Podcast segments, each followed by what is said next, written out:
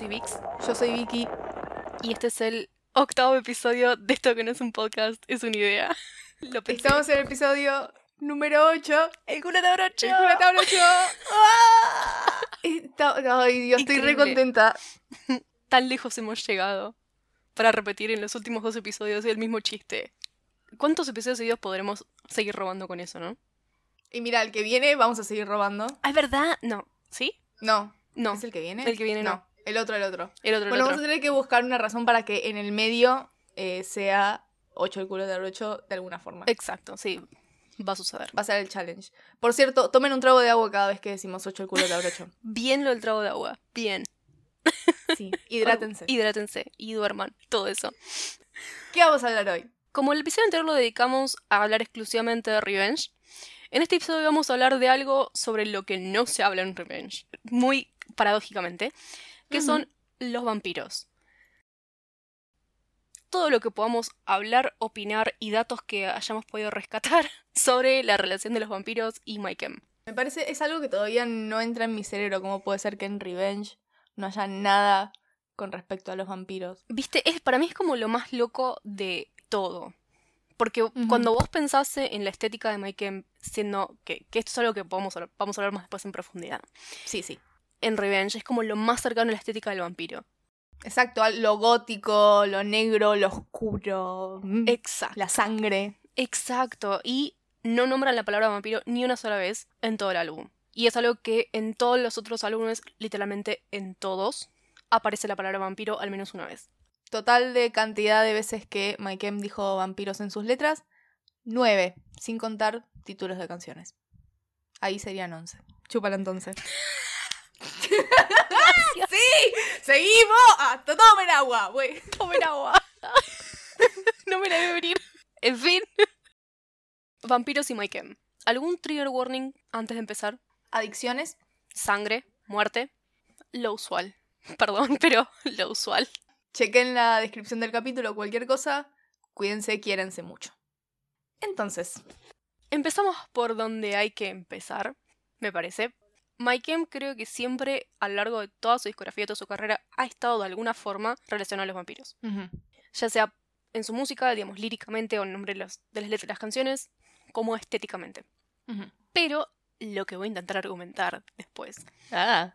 oh, es que la interpretación o la figura del vampiro ha cambiado, ha, ha sido resignificada a lo largo de la carrera de Maikem. Muy de acuerdo. porque no es lo mismo comparar cómo aparece el vampiro en Bullets que cómo aparece el vampiro en Danger Days. Son, casi que son otra criatura completamente diferente. Exactamente. Entonces arrancamos por Bullets.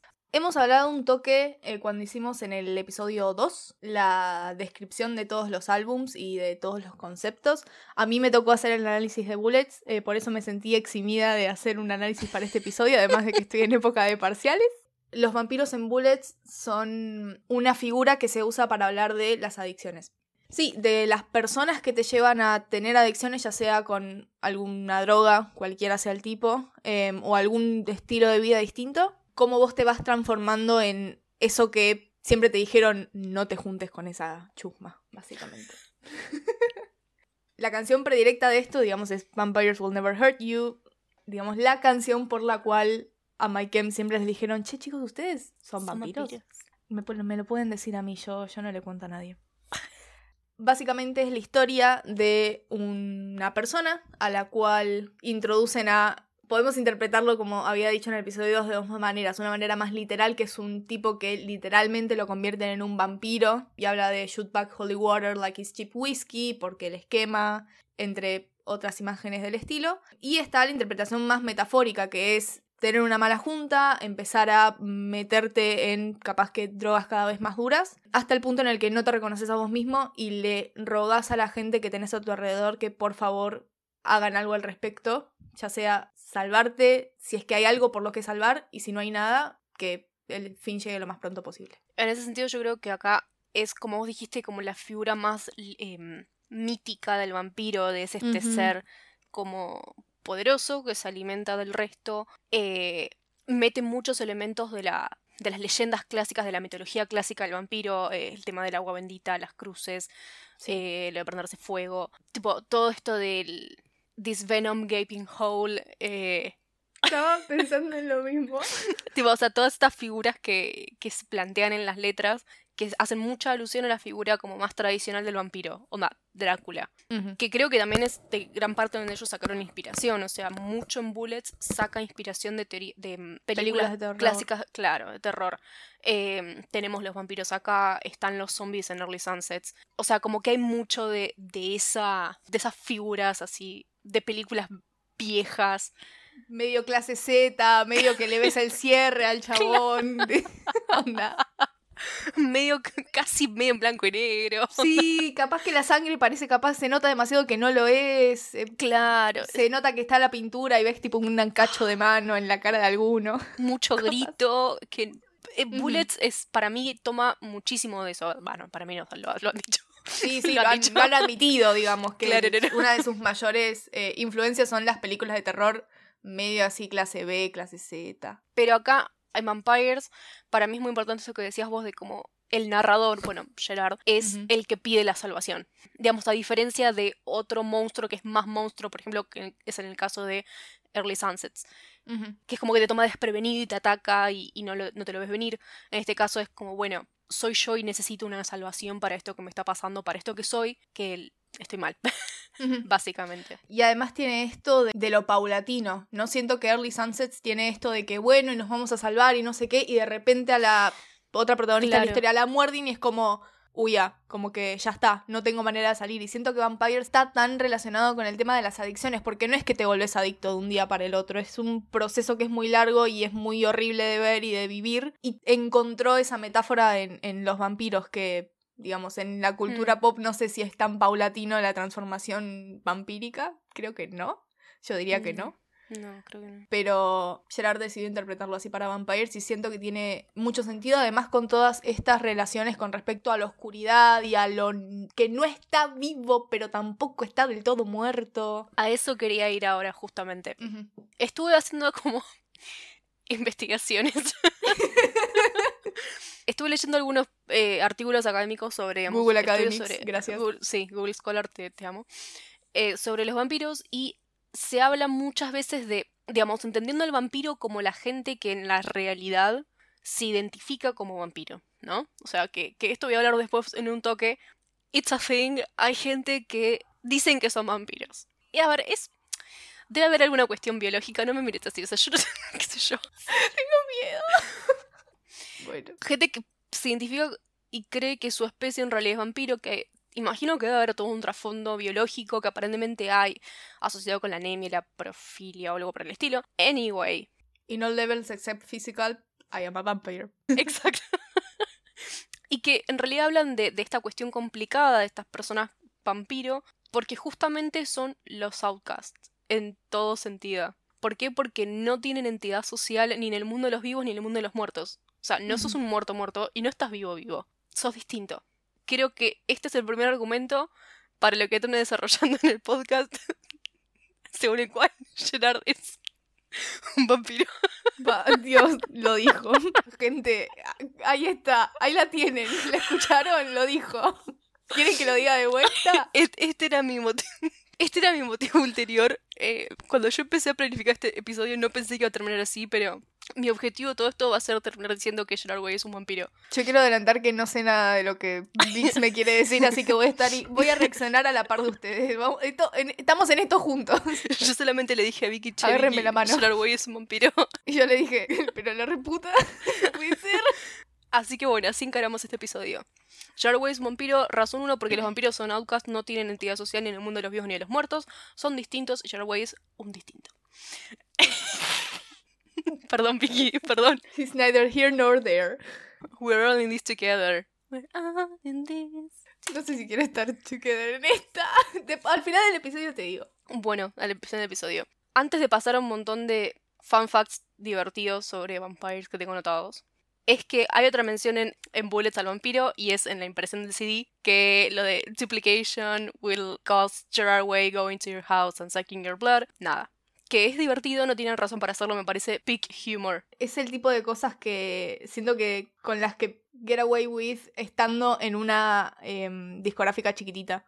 Totalmente. Y una discográfica, chiquitita rodeada de sus amigos. Tipo, estaba Alex Saavedra que les dijo básicamente hagan lo que quieran. como, ay chicos, ¿saben qué sería? Re gracioso. y Alex estaba como, ¿qué, qué, qué? Tipo, imagino boludo, ¿qué?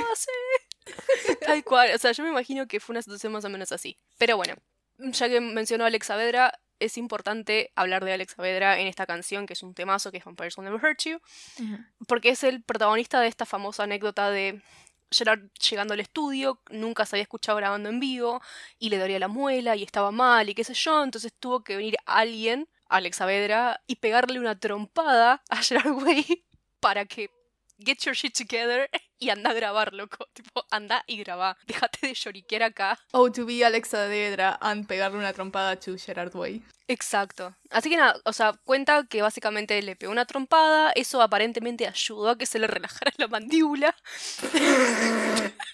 Fuente ariándose. y eso hizo que Gerard, tipo nada, como que se ubicara un toque porque estaba como muy sobrepasado por la situación de empezar a grabar y aparte le olía la muela, estaba empastillado, no sé, drama. Y Way entra, graba Vampires Will Never Hurt You y creo que hasta el día de hoy dice que es la canción de la que más orgulloso está, de que es su mejor performance vocal de las que ha hecho. Y realmente, a ver, tiene por qué. O sea, es, es increíble, es un temazo que sí, Hay argumentos, hay argumentos a favor. Nada, menos mal que la tocaron de nuevo en iTunes 2010. Esperemos que ahora que ya volvieron a pasar 10 años la vuelvan a tocar en algún momento. Basta, no, no quiero pensar en eso porque me pongo mal. Vampires, esto lo tuiteó Gerard, creo, y lo ha dicho en, entrevistas. Hay dos canciones barra una canción y una banda que han inspirado Vampires. A ver. La primera banda es Ink and Dagger, que es una banda tipo Black Flag, de la cual también Frank se inspiró mucho para el sonido de Leathermouth, porque bueno. Con razón estaba viendo. cosas. Eh, yo estaba poludeando en Spotify y empiezo a ver que hay alguien que estaba escuchando mucho una banda que no conozco que se llama Incandager y digo, mm, qué raro, ¿qué será es que Gerard nombró Incandager y dije, mm, ¿estás seguro, amigo? Bueno, nada, cuando me puse a escuchar Incandager y dije, mm, esto suena, o sea, más que My Chem, esto suena más tipo Thursday. Entonces entré a la página de Wikipedia y resulta que Ink Dagger sacó dos discos en el 90 y pico. Se disuelve porque el cantante fallece. En 2010 hacen un, como una gira de reunión. ¿Y quién va en nombre del vocalista? ¿El pupicielo? ¡El pupicielo! Geoffrey El pupicielo vampiro confirmed. Geoff Rickley va en lugar del. O sea, actúa como el cantante de esta banda de Ink Dagger, que son creo que de Filadelfia, un lugar por ahí cerca. Que bueno, según Gerard les inspiró mucho el sonido de Vampires on Never Hurt especialmente el final. ¿Confirmás? No, yo tengo un oído, la verdad, que bastante infantil. No tengo ni idea de lo que escuché. Eh, está bueno, tiene algunos temazos muy buenos, pero yo no escuché Vampires on Never Hurt You. Si alguien que conoce más del tema escucha Ink Dagger y escucha Vampires en alguna canción, por favor, avísenme en cuál. Lo que sí está, es alguna relación directa, es que en Candagar tiene una canción que se llama Vampire Fast Code Version 1.5. Arre. Sí, sí, así se llama la canción. ¿Por qué? Las letras no están en ningún lado de internet, yo no las entendí. Mm, de vuelta, si alguien nos quiere mandar las letras. Por favor, se lo agradecemos. DMs abiertos. Pero nada, Gerard dijo como que le parece que en su momento le pareció copado hacer una canción de rock sobre vampiros porque ya nadie estaba haciendo lo que hacía en que es básicamente hacer una canción sobre vampiros. Él quería llenar un nicho, él, tenía un vacío en su corazón. Y Exacto. Si, no lo llenaba Incandager, que no podía, alguien lo iba a tener que hacer y dijo, voy a hacer mi momento. Incandager. Es mi momento de brillar, exacto, porque le pareció que era como arriesgado y como eh, ballsy. Uso la palabra como. Sí, así me la juego haciendo una canción sobre vampiros. Que está bien porque en ese momento los vampiros no estaban tan en auge como un par de años después. Exacto. good for him. Y no le gustaron los que vinieron después, entonces better for, him. Exacto. Entonces como que agarró nada, como que dijo, bueno, voy a usar este concepto que es esta gran metáfora que se aplica a lo que yo quiero hablar y lo meto con este vampiro. Me, me, me sirve. Me sirve para lo que quiero hacer. Esa es la primera influencia, Incandager. La segunda influencia, que acá... Vamos a flashear. Sí, no, no, no, acá te voy, a, te voy a decir las cosas, te vas a caer de orto. Estoy bien sentada, eh, ojo. Dijo que hay una canción que se llama Somebody Save Me de Cinderella, que inspiró las letras de Vampires Will Never Hurt You. Efectivamente, la canción, el estribillo es Somebody Save Me y dice cosas como Somebody Get Me to the Doctor. Literalmente usa la frase literal, somebody get me to the doctor, porque la canción es como que habla de conformismo de la vida adulta, tipo llegar hasta cierto nivel y que después eventualmente es aburrido y que llega siempre a lo mismo, que alguien tipo salvame, pero también como de la hipocresía de esa vida, no sé, eso fue lo, lo que yo entendí. Ahora, el problema no es que se robó esa frase. Jarway se robó tres PBI, ¿me entendés? De esa canción. ¿Estamos hablando de una situación miedo a las alturas? No sé porque no es que copió una canción, ¿entendés? Jarway mm. de esa canción sacó tres. Tres canciones sacó. De ah, Somebody Además de Vampires. La canción de Cinderella empieza When I was a young boy. No, no, no. ¿Qué es esto? la canción empieza, la canción empieza When I was a young boy, they say you're only getting older. Así empieza la canción. Primer PBI. Primer PBI. Segundo PBI es el de Vampires, que dice, bueno, esto de Somebody Save Me, que eso, bueno, lo reconoció. El tercer PBI se lo roba eh, en una estrofa más abajo que dice Everybody's got opinions, but nobody's got the answer. and the shit you ate for breakfast, well, it only give you cancer. Ahí tenemos Party Poison. Party Poison, Dios mío. En fin, Cinderella ha sido robadísimo. No, sí, Cinderella, perdóname, ahora voy a Spotify a devolverte la plata que te sacó Mike. Exacto.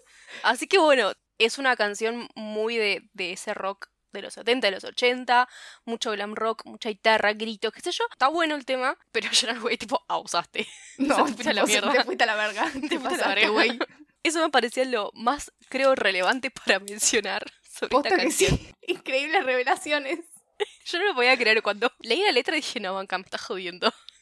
Es una gran canción. Y que me parece que valió la pena que hayan terminado todos drogados en después del video ese que grabaron. en un sucucho. Que tiene muy buenas tomas de Rey Toro ese video. Tengo que admitir, hace un par de semanas lo volví a ver y fue como, fue loco, Rey Toro. Fue el Rey Toro.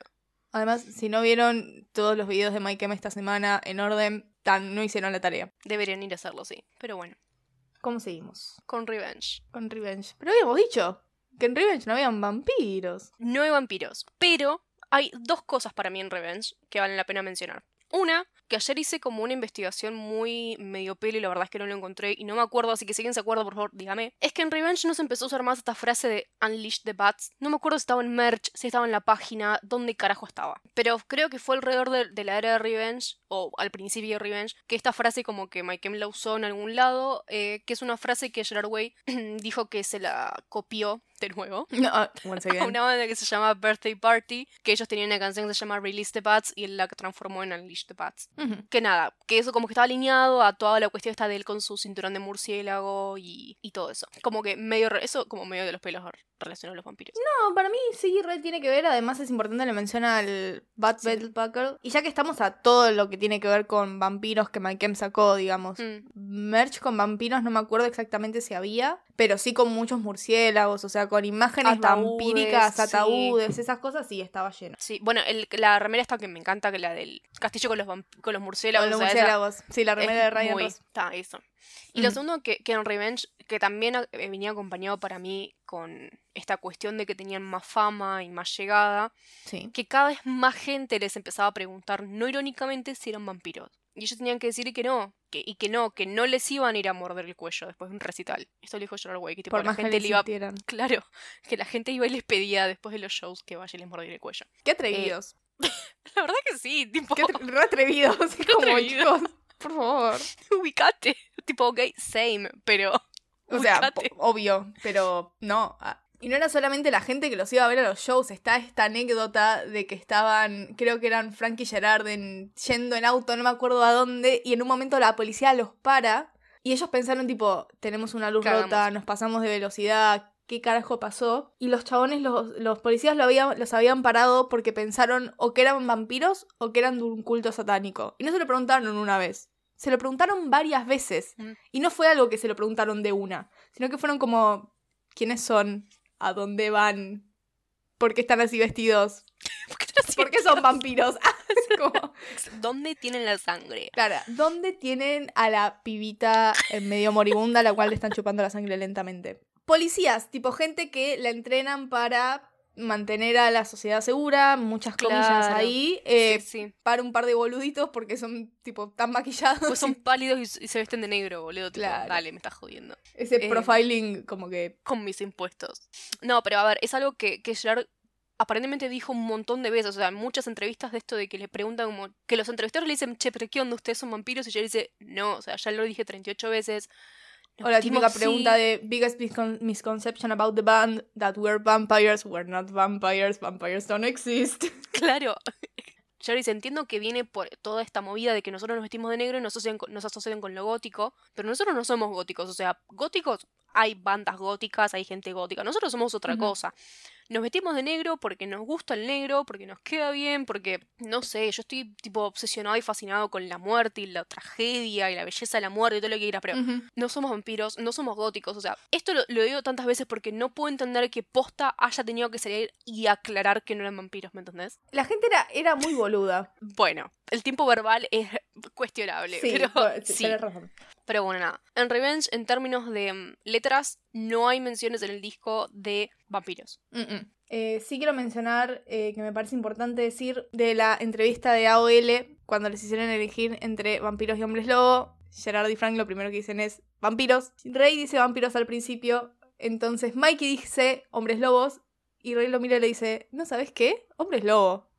Y ahí Frank se reofende porque cómo puede ser que sus amigos sean traidores eh, y los manda al frente. Esa es la misma entrevista de mm, gatos contra perros y todos dicen perros, excepto Bob Breyer, te lo miran como, Dios, ¿qué? Esa fue una red flag, la reignoraron, la pasaron totalmente, de largo. Totalmente, Mal por ellos.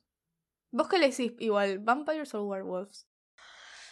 Mira, hubo una gran época de mi vida en la cual hubiera dicho sin pensarlo vampiros. Pero hay tanto hype y me tienen las pelotas tan llenas con la cuestión y la estética, a mí la sangre me da quito. O sea, mm no, no la paso bien. Con los hombres lobos tengo el mismo problema. Entonces, como que no pues otro bicho, otro ser, tipo una piedra. Eso me, la roca. No, ¿cómo se llama el de, el de los cuatro fantásticos que es una piedra? Sí, eso. Ese. Cualquier otra cosa, o sea, es como que creo que por principios voy a decir vampiro, pero es como que ya, oh, ya me cansó. High maintenance es todo el concepto del vampiro. True, eso, eso es muy toda verdad. Pero bueno, pasamos a Black Parade la mejor canción del mundo, básicamente. Las mejores letras jamás escritas en toda la historia de las letras de Sharpest Times. Acá Vix me mira con cara de no te... Mm. Ponele. O sea, es una gran canción, está muy, tiene letras increíbles. Yo acepto que la gente no esté de acuerdo con la verdad. Está bien. Está bien. Con mi verdad, con mi verdad. Hay dos tipos de opiniones. La mía y las equivocadas. Exacto, sí. Ahí está. Esa es la cuestión. No, igual The Sharpest Lives es top tier. Sí, top tier letras. Genuinamente. De acá, esta creo que es la única mención que se hace el vampiro en todas las versiones de Black Parade. Yo la verdad es que no busqué, pero así ahora rápidamente no se me ocurre ninguna de ni de los B-sides, ni de los demos, ni nada que nombren también al vampiro. Solamente acá en The Sharpest Lives. No, tampoco nada relacionado a vampiros. O sea, está Blood, pero es muy específico de, de la fama y de los hospitales, así que siento que no tiene tanto que ver. Está.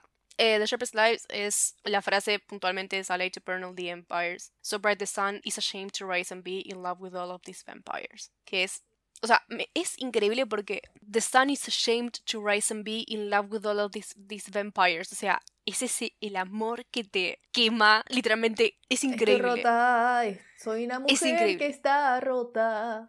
Esa metáfora es increíble posta. Y que si vos analizás, semánticamente se dice, no sé cómo se dice, toda esa estrofa es tipo, él está pidiendo, dame a shot to remember, a kiss and I will surrender, and a light to burn all the empires. Tipo, son las tres cosas que pide en The Sharpest Lives. Es, y es... La listita de la compra. claro. Tráeme un kilo de papas a Shot to Remember. Shot to Remember. Y un besito. Una vacuna del COVID. Claro, una vacuna y un besito.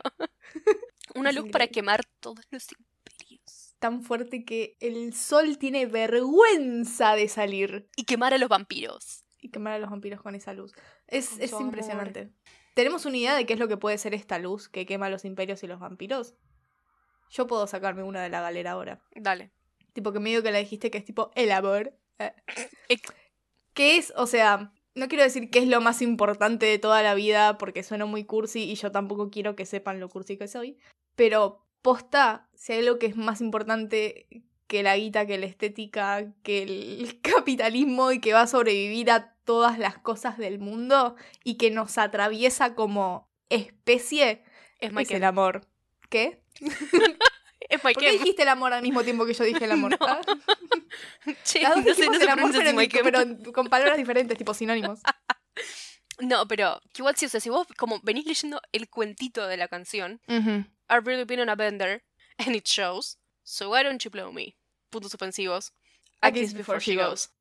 Y ahí es tipo, de nuevo, la lista de compra que pide, ¿me entendés? O sea, es esta desesperación de estoy viendo una vida del orto. Es tipo, dame todo esto que necesito para salir de acá. Es lo que estás pidiendo. Entre ellas, a shot to remember. No, pero siento que eh, eso puede tener que ver con el amor. Yo, si quiero, puedo relacionar cualquier concepto con cualquier concepto. Tengo una capacidad muy buena para eso. No soy convincente, pero mi cabeza funciona. Me parece, me, sirve. Yo, el tema es que yo soy reticente a, decir que las canciones de Mike M son sobre el amor romántico, si se quiere. Tipo. Yo no hablo necesariamente del amor romántico. Para mí, digamos, es algo que va más allá del, del romanticismo de la pareja yo cuando me refiero a. Ya me. Tipo, ya no estamos hablando de Michael, pero cuando yo estoy hablando del amor, estoy hablando de. estoy hablando de.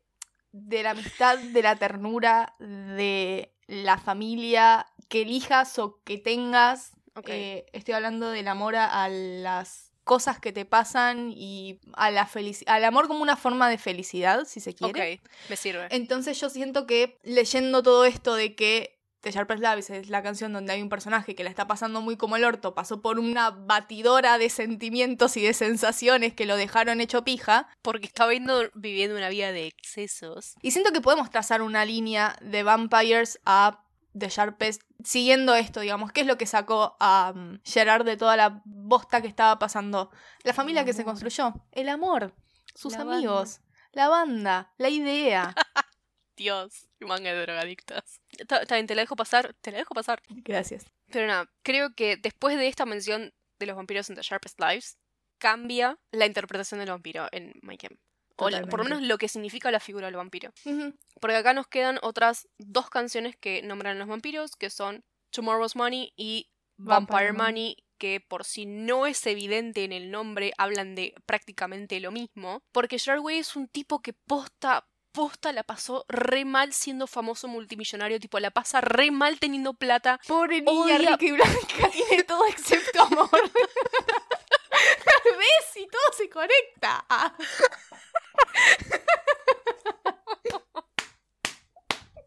Tal Ay, cual. Calor. Pobre niña rica, tipo, le falta amor, le falta la idea, no se estaba divirtiendo. No. Pobre chabón millonario, la pasaba mal siendo famoso.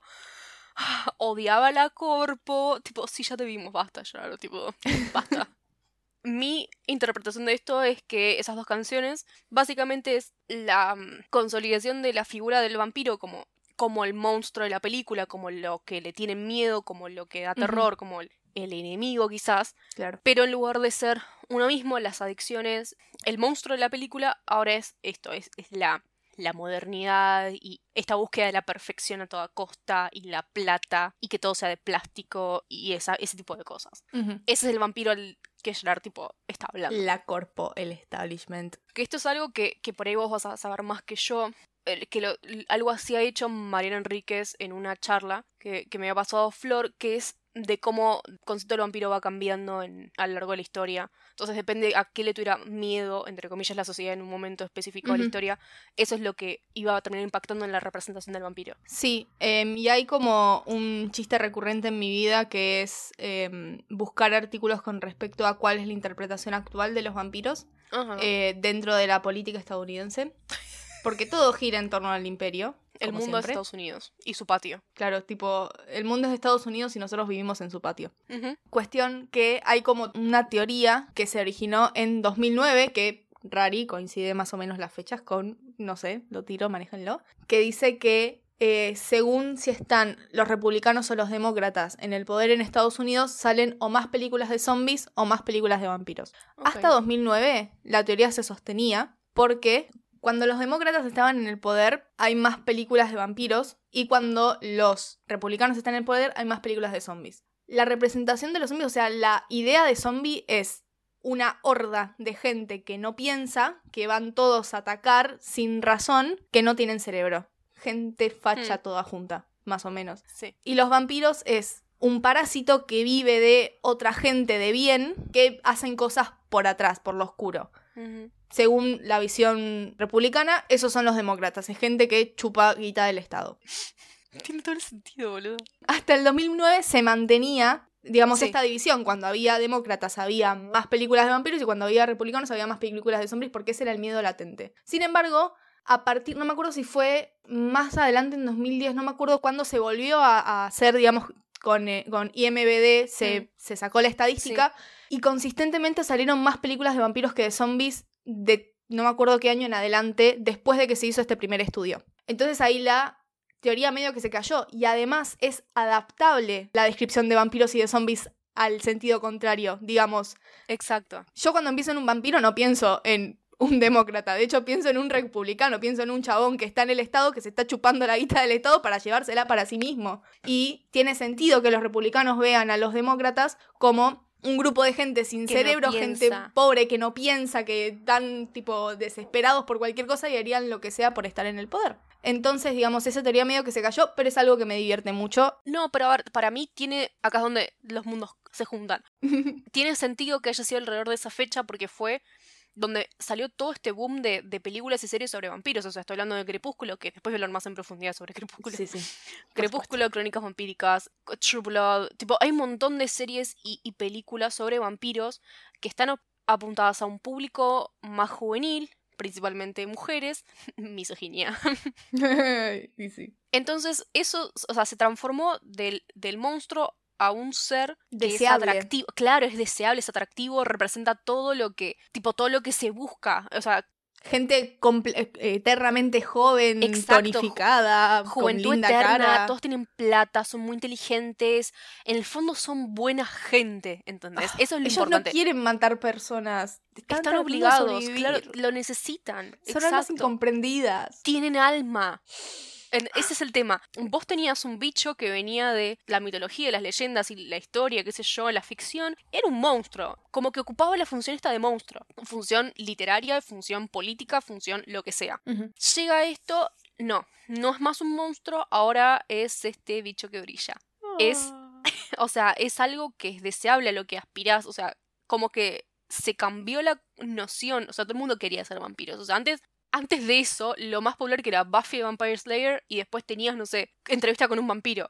¿Entendés? Que, o sea, mm, Mm. mm. pero a ver, en esa época en la que salió, tipo, qué horror, como, tipo, encima de vampiros, ¿entendés? Y nada, o sea, creo que hubo este cambio desde Hollywood de qué significaba este monstruo. Que, a ver, no pasó, tipo, con los zombies, o sea, el zombie es indefendible. Sí, el zombie siempre es zombie. El zombie siempre Sin es zombie. embargo, ¿Vos viste In the Flesh? no. Bueno, es sobre zombies, pero es intentan hacer justamente esto. Bueno, mi novio es un zombie también, tipo medio comedia romántica, pero también Ay, es, no lo vi esa. es no de que una chaboncita se queda atrapado fuera del campamento de Mm. gente sana em, y se encuentra con un zombie que piensa y que la quiere salvar. No se puede comunicar verba- verbalmente porque es un zombie, pero es como salvable. Y se enamora, básicamente, de un zombie. Ah. Es, medio, es tipo una chick flick para Sí, obvio. pochoclear. Eh, la vi dos veces igual. Ah. Me gusta. Ok. Pero igual a lo que quiero ir es que siento que en los últimos años especialmente hay como una transformación con los monstruos en general. Pero porque creo que durante mucho tiempo todos los villanos de las películas y los monstruos fueron muy queer coded Sí. o black coded. Sí. Entonces siento que hay como una reivindicación de esos monstruos con, por ejemplo, qué sé yo, The Shape of Water, por tirar una que es muy emblemática y que me Sí. gusta mucho. No, totalmente. Pero no tiene nada que ver con lo que pasó con los vampiros igual en esta época. Tipo, No, esto no. fue puro profit, no fue reivindicación de, de la comunidad No, LGBT ni en pedo. Porque si no, Belle hubiese terminado con Alice. Ahí sí te la creo. Dios. Tanto Mm. potencial desperdiciado. Potencial desperdiciado ahí y en la escena de la carpa, en la tercera película. Que están ellos dos con ella. Muchísimo potencial desperdiciado. No me acuerdo este. Es que ella La tiene frío, ella tiene Father frío, está congelando. Entonces está con Edward, que es frío y no puede hacer Ah, nada. Y tiene que entrar el lobo a calentar. Había mucho. Está todo, tan mal. Está todo tan Hicimos mal. una investigación de fix de eso. En algún momento habría que hacerla. ¿De Crepúsculo? Sí, tipo de esa escena. Ah, no, pero yendo. Ah, ahora rápidamente para mencionarlo de cuestión de los fix, ahora que lo decís. Sí estuve mirando. em, Ah, sí, porque te había dicho, porque yo Sí. quería buscar la cantidad de fix de vampiros que hay, Sí. por lo menos en AO3, pero no tengo la database que La tiene mi compañera. la data. La data, la verdad es que es decepcionante. No, boluda, Es no me la container. Esto es completamente decepcionante. Eh, de la base, yo tengo una. Para. di- datos. Yo tengo una base de todos los fix, o la gran mayoría de los fix que se publicaron en AO3 hasta diciembre de 2020.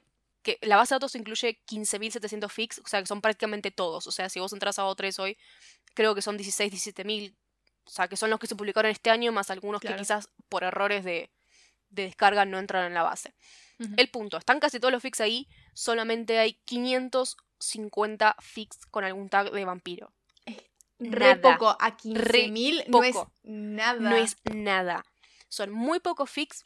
A ver, la cuestión para mí es bastante simple. Primero que hay mucho contenido de fic, mucho contenido de vampiro en Wattpad y en otras plataformas. Es verdad. Y hay mucho que antes estaban en otras plataformas y ahora están en AO3 y que por lo tanto no han sido tagueados correctamente. El, tagueado, el mal tagueado de fix es una batalla que nada más podremos librar nosotros, así que Totalmente. taguen bien su fix. Taguen bien sus fix, eh, reclámenle a los, a los autores que taguen bien los fix que leen.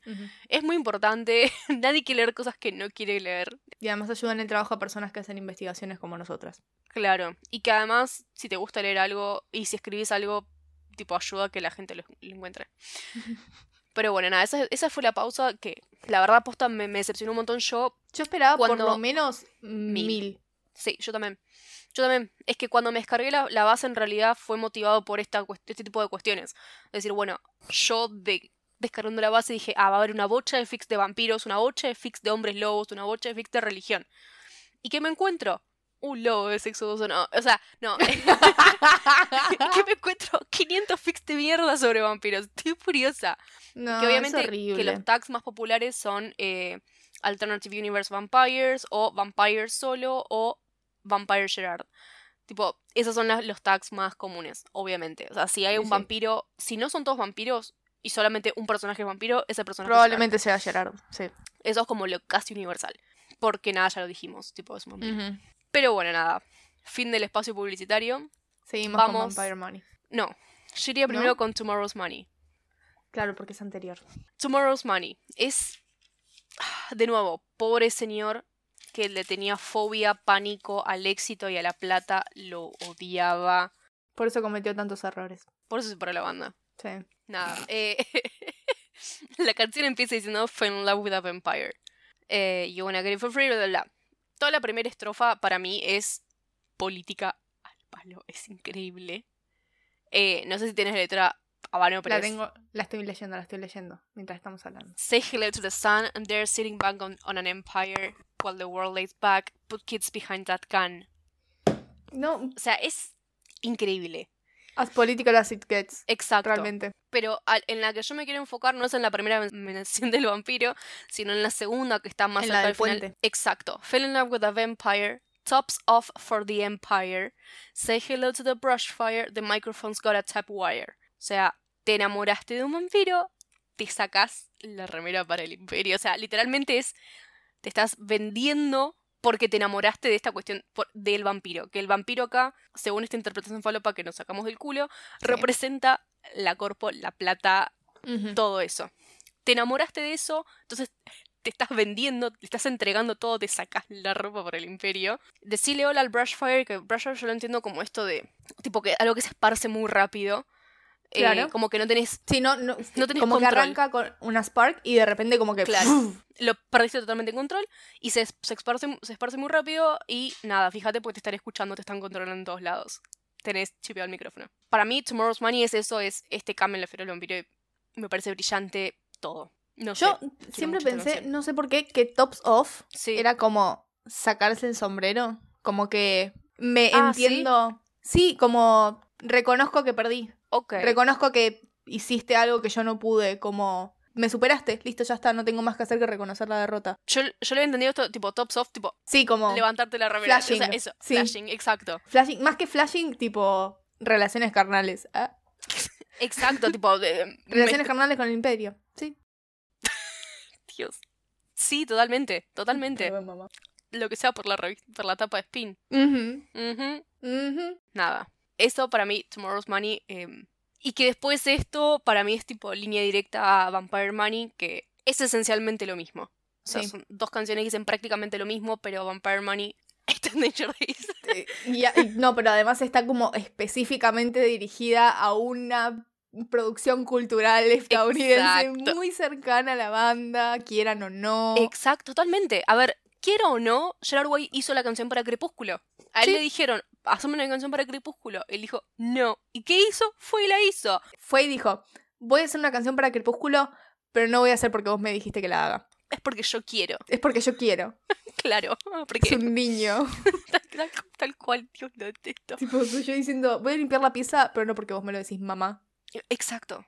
Es porque, quiero. porque yo quiero. Vampire Money es para Crepúsculo. Pero también es cierto que es esto, esta canción de lo de end credits del disco que es Sí, ellos dejando el disfraz de Killjoys y siendo ellos, ellos mismos sí. eh, de nuevo, eh, ellos Como- divirtiéndose. Esta, esta anécdota que contaban de que mientras la grababan estaban todos juntos en, en el estudio, terminaron rompiendo revistas, tipo de que estaban todos como en un, re en una, pasando la bomba, tocando todos juntos y rompieron revistas que había ahí porque Gerard tipo se había emocionado con ¡Ella las fue! revistas. Claro, y porque son amigos y si Momento quieren- rockstar. Qué momento rockstar. Ser Killjoy es como ser un rockstar. Y ahí tipo rompieron cosas en el estudio. O sea, Vampire Money es hacerle fuck you por dos. O sea, es a, a Crepúsculo y también como, no, no soy esto que vos me hiciste ser, que era, digamos, después de Black Parade y toda esta cuestión grande, la Una máquina. que saca guita. Exacto, no, somos cuatro chabones que nos estamos divirtiendo y nos gusta hacer esta música. Y es una canción que creo que musicalmente es relativamente básica. Tiene un solo de la concha de la lora, pero como que es- en estructura, o sea, es una canción de rock Sí, más o menos básica, tradicional. Pero nada, son ellos divirtiéndose. Y eso es lo que la hace tan especial y tan linda. Y por eso la queremos y por eso nos hace muy feliz que la hayan tocado en el Return.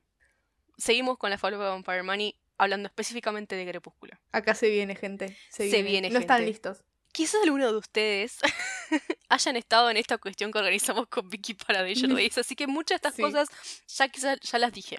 Pero las voy a volver a decir de nuevo, porque el público se renueva. Vampire Money es una canción que se hizo porque estaban muy enojados con Crepúsculo. ¿Por qué? Porque a ellos estaban haciendo su CD y vino la gente de, de Summit y les dijo, che, hagan una canción para Crepúsculo.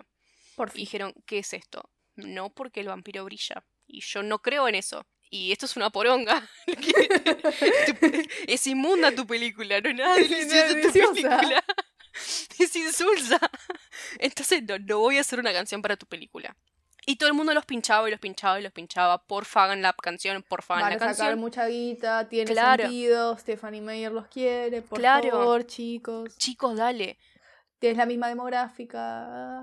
La tienen ahí a Vix que, tipo, va a ir de, cabeza. Tipo, ¿cómo? Podría haber descubierto Maiken mucho antes. No, Probablemente. yo, yo de una forma u otra terminé descubriendo Mike gracias a Crepúsculo, así que No, te yo- fallaste, Gerard Way. tipo, mirá, mirá de quién te burlaste. No, yo creo que podría haber escuchado a Maiken mucho antes, si hubiesen estado en Crepúsculo. Porque escuché Paramore por, Por Crepúsculo. por Crepúsculo. A mí no me gustaba, pero tengo una prima que sí. Y ella tenía siempre en el MCN, tipo, en el estado, la canción que estaba escuchando y siempre era The Only Exception o The Code. Entonces, eh, nada, empecé a escuchar de ahí. Y ahí, tipo, arrancó mi relación con Paramore. Pero... Con bien. hubiese, podría, podría haber pasado exactamente lo mismo. Podría haber pasado no exactamente lo mismo. Porque Y son cagones. Le tienen Le miedo, tienen al miedo al éxito. Exacto, tal cual, exactamente eso. ¿Qué es esto de tener ideales fijos, inamovibles, de que si el vampiro brilla entonces no me ¡Qué gusta? paja! ¿Qué- ¿Quién sos? Se ¿Gerard perdieron. Ah, Se, se perdieron, como les dijo este entrevistador, toda la plata de, de vampiro. O de Sí. Vampire Money. Porque posta Crepúsculo movió mucha, mucha guita.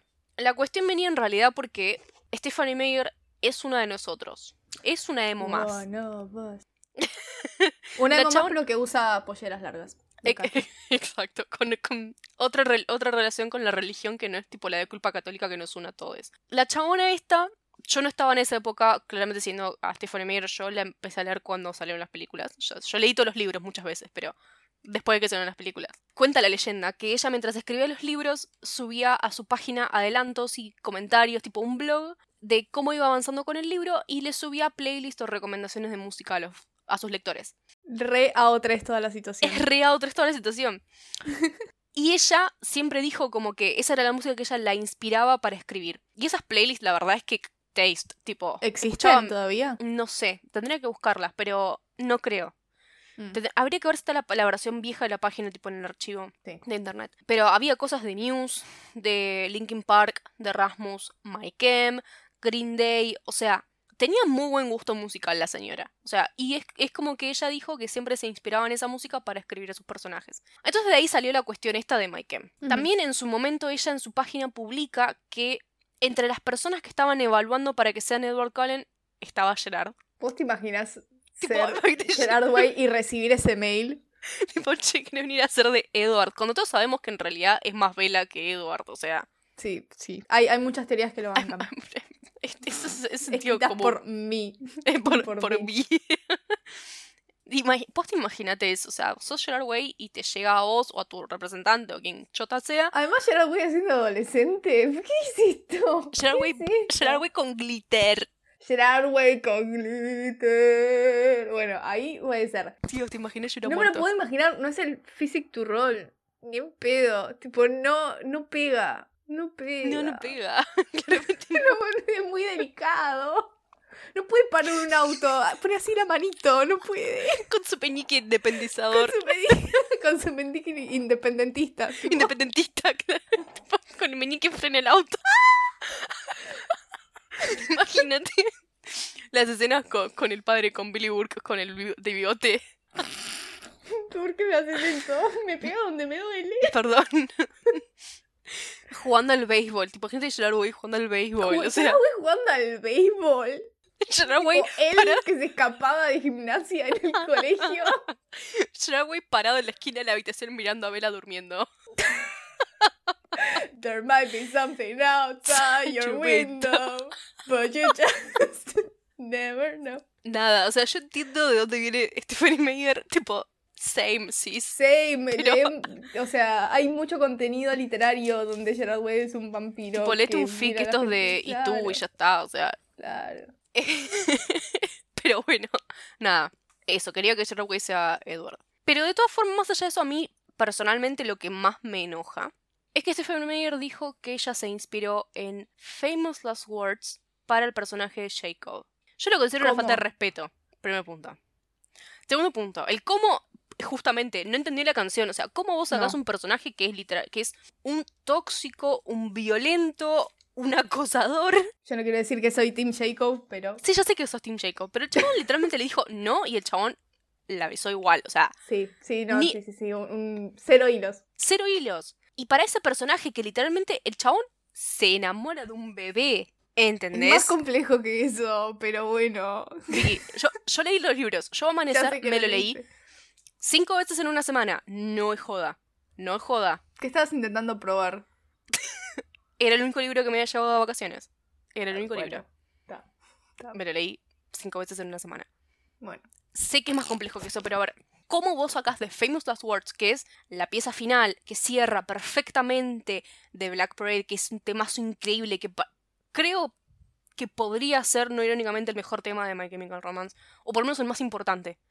o el más eh, eh, más representativo, el más, no sé, el, si vos tenés que decir, sobrevive una sola canción de Mike M y que va a representar a la banda para, siempre.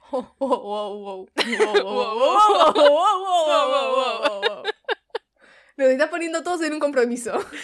Pero... Sí, ya sé. No, si tengo que elegir una canción para mostrarle a alguien y decirle, este es Mike M, probablemente sea Famous Last Words. A ver, la chabona esta agarró esta canción que es súper importante a nivel My Chemical Romance, pero a nivel tipo profesional y personal para ellos. O sea, recordando el contexto en el que se escribió toda la historia. ¿De dónde carajo sacaste a Jacob, boluda? Tipo, ¿qué, ¿Qué entendiste? ¿Qué canción escuchaste? Porque creo que no es la misma que escuché yo. Capaz que si agarras las iniciales de cada tercera línea, forma Jacob o forma lobo. en algún idioma. Podría ser, habría que chequearlo. Hay que hacer, claro, hay que hacer una investigación que no vamos a hacer. No vamos a hacer porque no me interesa. No.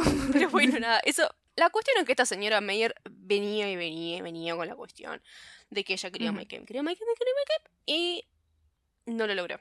porque esos vampiros en veces la vida no es como queremos. Exacto. ¿Por qué? Porque esos vampiros que brillan. Y a Gerard Way esas cosas no le gustan porque Gerard Way es darks. Hizo una canción y dijo Sparkle like a boy in the morning sun. Drive a Volvo car, etcétera, etcétera.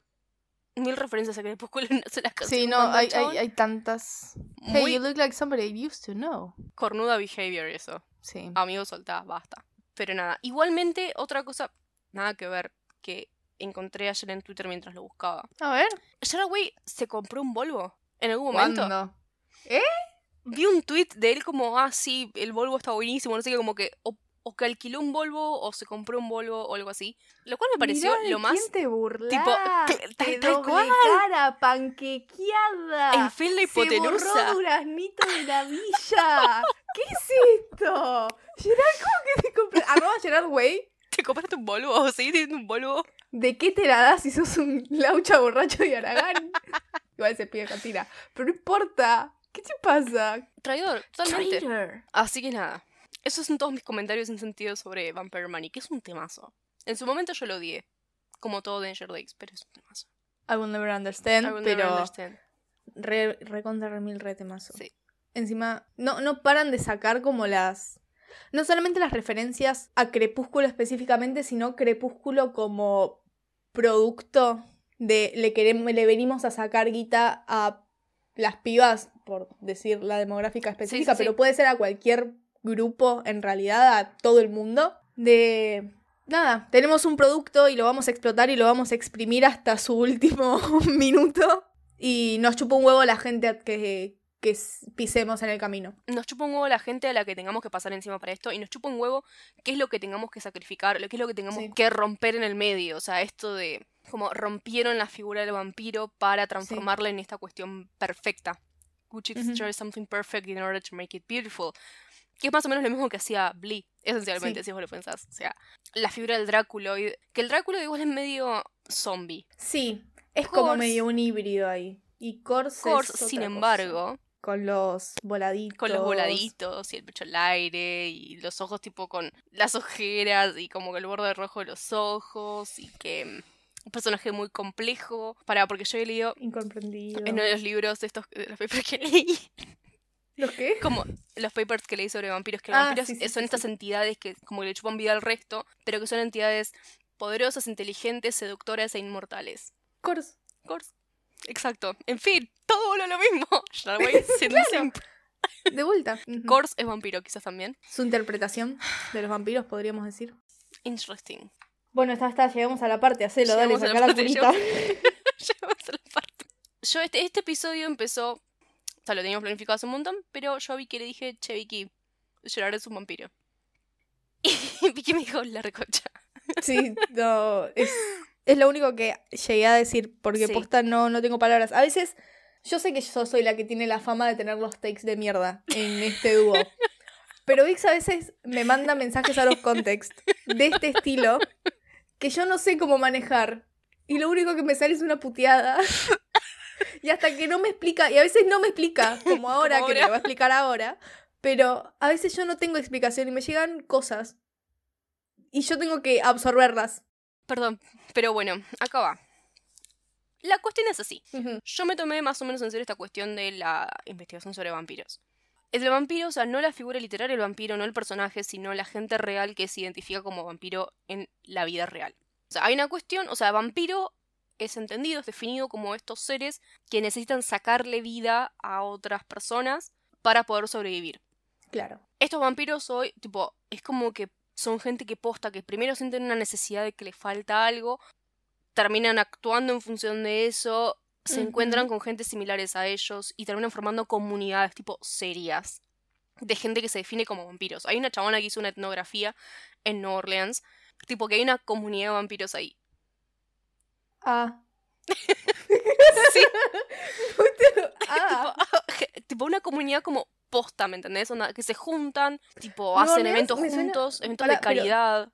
por una razón me suena, ¿tiene algo que ver con entrevista con el vampiro Nueva Orleans? Siento que había partes no, que, es que Nueva Orleans, es un lugar del averno. Nueva Orleans tiene, tipo, todo lo, todo lo malo. Bueno, es que, a ver, no sé si vos viste Vampire Diaries. No. Vampire Diaries tiene un spin-off que se llama The Originals y está situado en Nueva Orleans. Ah. o sea, es como que es una ciudad que tiene historia esa famita, claro. está la fama. Y esta aparentemente gente que posta, que va por la vida tomando sangre y dice que son vampiros. Y vienen a Nueva Orleans y se juntan y son gente tipo con hijes y con trabajos en serio y que son personalidades activas de la sociedad y, van al supermercado como una persona normal. y también toman sangre los fines de semana. y son eh, vampiros. Por sí. Eh, em. sí, bueno. La chabona fue y empezó a hacer entrevistas a la gente. Súper interesante realmente lo que hizo. Re bien que se prestan igual, onda. Sí, como que le costó igual un toque. Pero sí, como que lo que encontró esta chabona fue que era una población súper variada, súper em, plural en, en, todo sentido, socioeconómico, género, orientación sexual, o sea, súper variado. Y que lo que tenían en común justamente era esto, de que habían sentido en algún momento de su vida la necesidad y tuvieron que ir a tomar sangre. Pero bueno. La cosa en realidad. Amigo, es anemia eso. Listo, ya te lo tenía que decir. tal cual, tal, cual. Amigo, estás anémico nada más. Tal cual. Come carne, vestí. Claro. Pero bueno. Para mí la cuestión, yo esto me lo tomaba como jajaquis de tipo miedo, no voy a ir ahí porque horror. El tema es que encontré otra cosa que sí me llamó mucho la atención y que de ahí fue que dije, ok, Starway es un vampiro. El término de vampiro hoy está entendido como esto, como una persona que necesita tomar vida de otra persona. Vida, entiéndase como sangre o energía. Creo que ya sé para dónde vas. Sí, sí. sí, ya entendí para dónde vas y te odio por esto. te odio un montón. Mentira. No te odio nada. es lo peor. No que esta, esta gente, yo estoy con mi cuaderno acá al lado porque yo me lo anoté todo me lo tomé con mucha seriedad esto. Me quiero morir. Se llaman Psyvamps o Psychic Vampires. Y son personas que necesitan tomar energía de otra, de otra gente. Que praise on the energies of others. Así dice literalmente. Sobre esta gente se hizo em, hasta un, como un códex, como un código. Son como mil y pico de páginas. Me leí un montón de eso. O sea, tienen onda el manifiesto vampírico. Claro, como un manifiesto vampírico energético. de esta gente. No, porque ahí mete todo tipo de vampiros, los energéticos y los otros. Ah, Porque son, bueno. son todos vampiros. La enciclopedia. es claro, como su, su Biblia. Vampipedia. Vampipedia. lo, que, lo que estaban diciendo es como que, que, los vampiros energéticos empiezan siendo, o sea, como que esto siempre empieza como una necesidad. No es que vos de la nada un día te despertás y decís, ay, soy Darks, quiero ser vampiro. Sino como que sentís una necesidad a nivel biológico de tomar sangre o energía de otra persona. Lo que sucede en muchos casos es que los vampiros energéticos empiezan haciendo inconscientemente, o sea, no se dan cuenta y lo hacen. Y toman energía del resto. Esto nace por una debilidad ontológica y metafísica que tienen, sea porque no, no, no, no sabes la no, no, que leí, boludo. Esto es todo increíble. Me sentía tipo, ascendí. no, no, no, puede ser puedo, formular frases. puede ser porque ella tenía tipo pérdidas energéticas, como que leaks en su vida, como que hay pérdidas, como una canilla una cañería de energía. la Todos somos, todo el mundo es parte de una gran, un gran complejo de cañería llamado vida. No, banca que hay una hipótesis esa. Tipo, las razones por las cuales te puede faltar energía. Estaba jodiendo, no hagas No, es como eso, como que no estabas bien conectado al sistema de energía Ay, la del universo. de tu madre! Entonces por eso tenías que robar energía de otros. No, quiero basta. Por, una mutación o porque nada, porque tenés otro, un metabolismo diferente que no te permitía, mm, que no metabolizabas bien tu, tu energía y necesitabas de otros. Sí, ajá. sí, dale. ¿Qué más? Sí. Bueno. Por favor. Este tipo de vampiros, vampiros energéticos. De la concha. vampiros, no, perdón, vampiros psíquicos. No, para, no te estoy escuchando. Necesito. Ay, la puta que lo parió. ¿Cómo vas a ser un vampiro energético, hermano? ¿qué carajo te pasa? Ay, perdona a toda esta gente, posta, ojalá nunca se crucen con esto. Por favor, que sigan viviendo su vida contentos. y yo no lo necesitaba.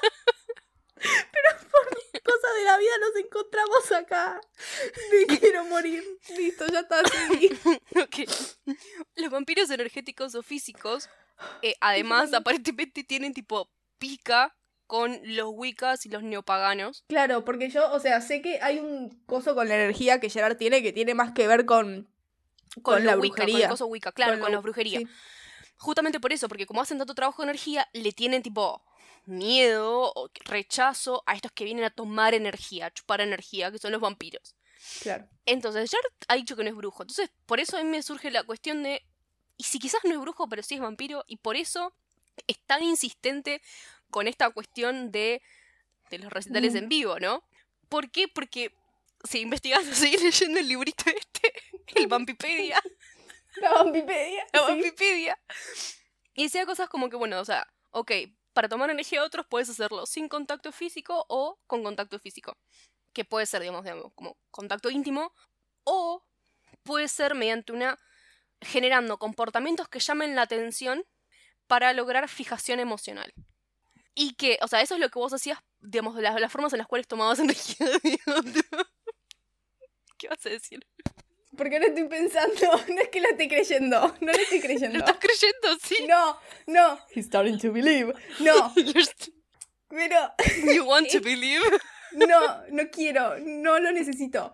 Lo que me pasa es que cuando dijiste esto de que generar un comportamiento o llamar la atención de la gente, estoy pensando en Gerard pidiéndole a la gente que se saque la remera específicamente en eso y haciendo así con la remera, cosa de que se genere un campo de aire que lleve la energía directamente hacia Gerard, tipo como crear un ciclo, un mini ciclón. Un ciclón de energía. Claro, un ciclón de energía generado por el movimiento circular de las remeras en el aire que lo dirija hacia Gerard Way, el vampiro energético.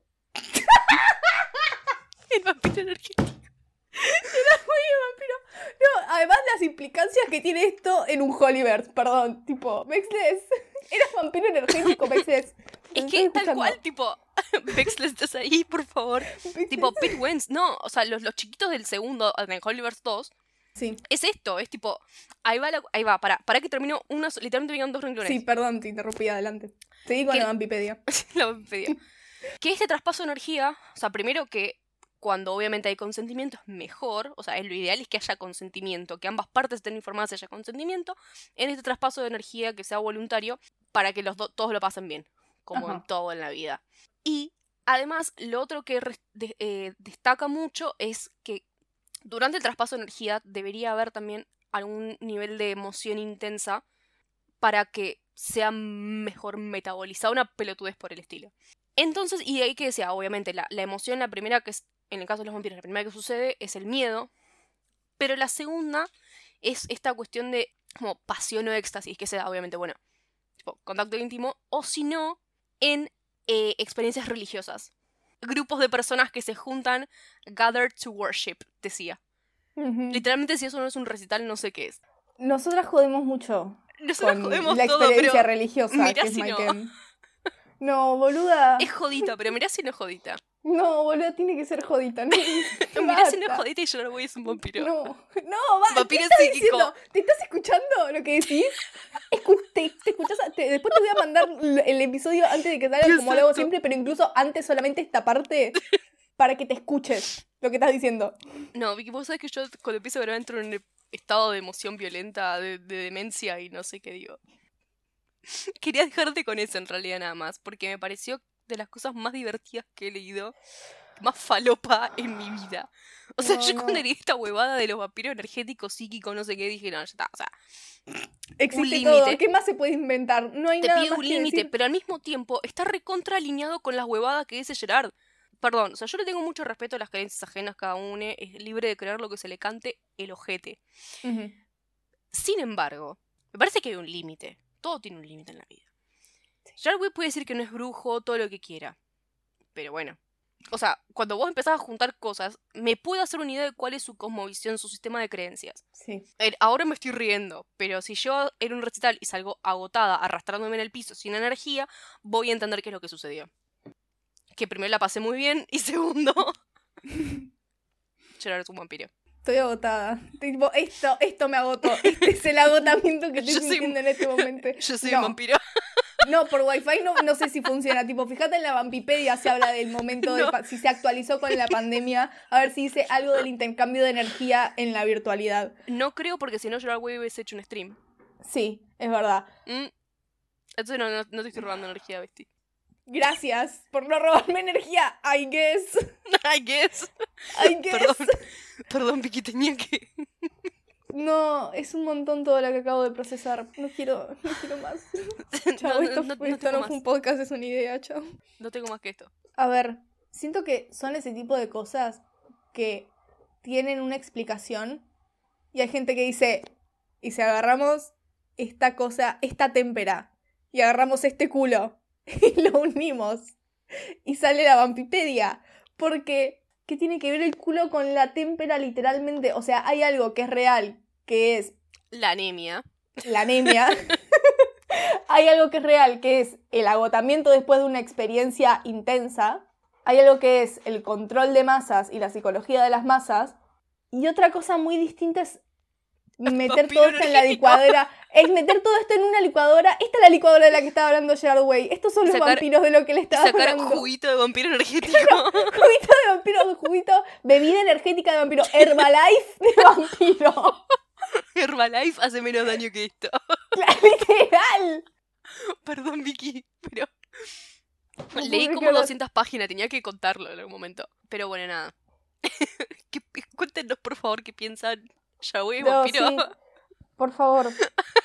Porque veníamos bien y de repente pasaron cosas que eran los vampiros energéticos. Sí, Eh, que en realidad, pero, perdón, no se llaman vampiros energéticos, se llaman vampiros psíquicos. Yo les dije vampiros energéticos porque me pintó Psychic Gracias. Vampires. gracias. Ahora voy a empezar a generar una teoría con respecto a Maya de Psychic. Y voy a empezar a ver cosas en Resistant Alien que no Hmm. quería ver. Lo dijiste vos, no yo. Sí, eso es lo que más triste me pone. Vampiros psíquicos, psíquicos, las psiquis, tablas Ouija. Return. No, para, para de vuelta. Es un montón, es un montón. Es un montón. Pero sí quiero hacer una nota final, tipo, si te ver. parece, Sí, dale, cerremos. sobre A Summoning y el Return. De que podrían haber elegido creo que cualquier cosa para en, en A Summoning, que si no vieron A Summoning esta semana, muy bien porque la verdad es que necesitamos un montón de tipo preparación psicológica y mental para ver ese video porque a mí personalmente me destruye. Pero bueno, me parece eh, llamativo e importante y, y que habla mucho de la banda que hayan elegido Vampires puntualmente para representar Bullets en este video que armaron de 13 minutos Es verdad.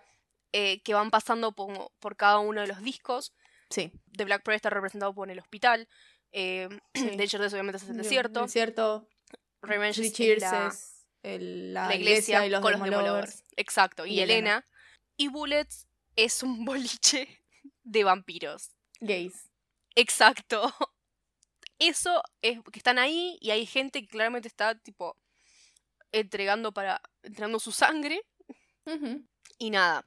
Todo que es como muy confuso y como que no entiende, y viste Sí, que está como Yo todavía no puedo escuchar una versión no, distorsionada de Vampires No, yo no la eh, escucho. como eh, fondo de esa escena. No la escucho. No, yo no la escucho. Sí escucho la de Elena, obviamente en The Black Sí. Parade, y bueno, después está na, na, na, pero la versión distorsionada de Vampires no la escucho. No la escucho. Eso habla más de nosotras que de Michael, Sí, creo. obvio. Y que durante la pandemia que la máscara que iban a sacar, que en teoría era para el recital del desierto, que ya a esta altura no sé si creerle o no, es tipo un colmillas vampiro que nada, me parece súper tierno. Eso, mención especial a esos vampiros. Especialmente, especialmente a esos vampiros que los queremos mucho. y nos representan. Sí. Entonces, nada, cuéntenos qué piensan de los vampiros psíquicos. Esa es la consigna. psíquicos. ¿Qué es lo que eso. piensan de los vampiros psíquicos? Nada. Prometemos que, que va a haber menos falopa en los próximos episodios o no, depende de lo que encuentren en internet. Exacto. Nos pueden contar qué les pareció este episodio o cualquier episodio en Twitter, arroba unidadpodcast. Si quieren decirnos algo más largo, nos pueden mandar un mail en unidadpodcast.gmail.com. Nos vemos dentro de 15 días. Eso fue todo. Yo soy Vicky Yo soy Vix. y esto no es un podcast, es una idea.